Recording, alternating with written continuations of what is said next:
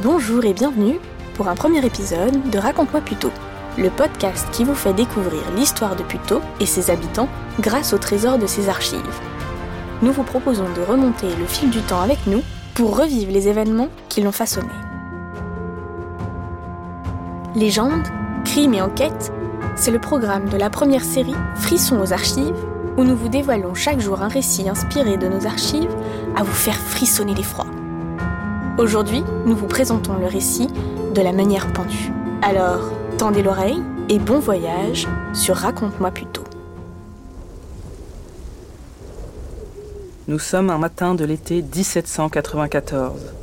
Il est encore tôt. Jocelyn, un paysan, se dirige vers le moulin de Chantecoq pour y livrer son blé. Son pas est lourd. D'habitude, c'est son père qui se déplace. Mais là, son père est alité. Il doit prendre le relais. Jocelyn n'aime pas aller au moulin. Il le trouve sinistre, perché à l'écart du hameau, comme s'il surveillait les alentours. Pour ne rien arranger, le temps est à l'orage, et le vent tourbillonne dans les arbres le long du chemin.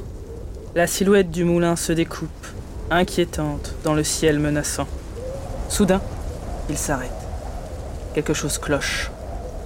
Depuis le départ de son mari pour soutenir les armées révolutionnaires, la meunière Jacqueline est encore plus matinale car elle gère seule le travail à faire.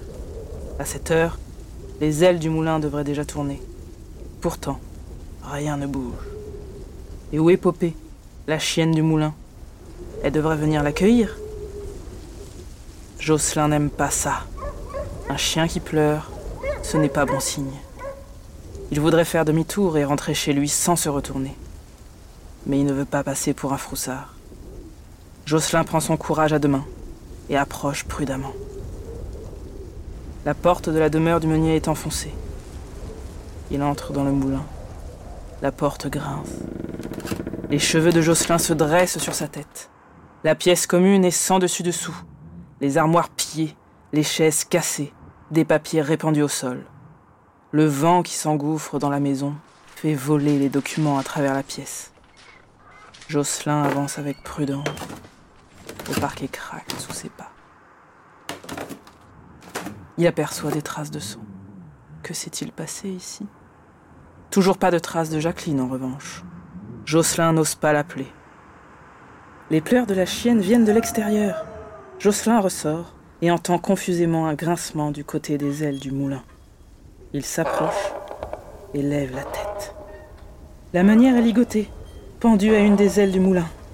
Son visage, défiguré par des coups et la strangulation, est méconnaissable. Sa langue, bleue et gonflée, sort de sa bouche. Ses yeux sont exorbités. Ses vêtements sont déchirés, couverts de sang. À ses pieds, sa chienne pleure. Jocelyn est saisi d'effroi par ce funeste spectacle. Sans demander son reste, il détale à toute vitesse vers le hameau de Chantecoq pour chercher du secours et descendre la pauvre Jacqueline. Les villageois accourent pour l'aider. La manière est décrochée de sa potence improvisée. Épinglé à sa robe, un mot. Ainsi périssent les ennemis du trône et de la religion. Au loin, les cloches sonnent. Est-ce un avertissement pour les partisans des idéaux de Robespierre? Jocelyn se souvient. Jacqueline en était une fervente admiratrice. Tout le monde le savait. L'homme fort de la terreur a été exécuté quelques jours plus tôt. C'était l'effervescence dans la capitale. Jacqueline avait voulu se rendre sur place et avait raconté à tout le monde l'exécution. Comment Robespierre était arrivé à l'échafaud, le visage sanguinolent et à moitié déchiqueté par une balle, et comment il avait été traîné jusqu'à la guillotine pour y être exécuté. Les événements des derniers jours se sont donc propagés à Puteaux. Les royalistes ont décidé de profiter de la confusion pour se venger de leurs ennemis. Jacqueline est leur première victime. Qui sera la prochaine?